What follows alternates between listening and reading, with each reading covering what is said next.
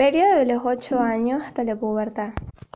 En esta etapa, el niño tiene una gran mejora neuromuscular, la coordinación muscular y la, coordinación general en los movimientos y los gestos.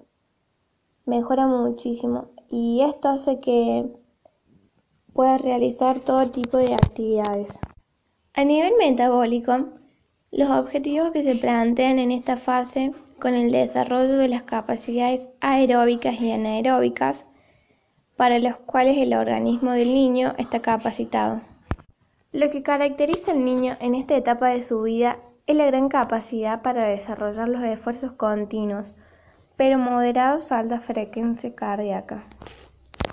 Algunos autores opinan que los niños no deben ser entrenados en resistencia, dada su baja insuficiencia cardiovascular. Por el contrario, y como ha sido demostrado, el carácter aeróbico, en ocasiones la hipertrofia del miocardio, la mejora de la circulación sanguínea, el proceso de ventilatorio y respiratorio más adaptado al esfuerzo físico.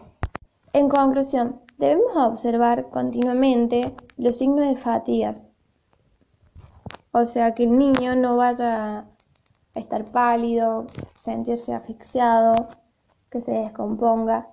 Y si sucede esto, hay que parar un poco la actividad, o sea, disminuir un poco o hacer lo que se siente o que descanse.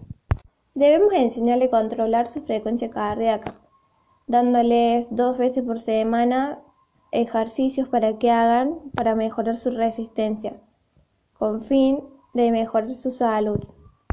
Y por último, si queremos plantear un entrenamiento a corto plazo, el entrenamiento debe ser con cualidad física, debe ser cotidiano, alternando los esfuerzos, donde se pongan en funcionamiento las diferentes vías metabólicas.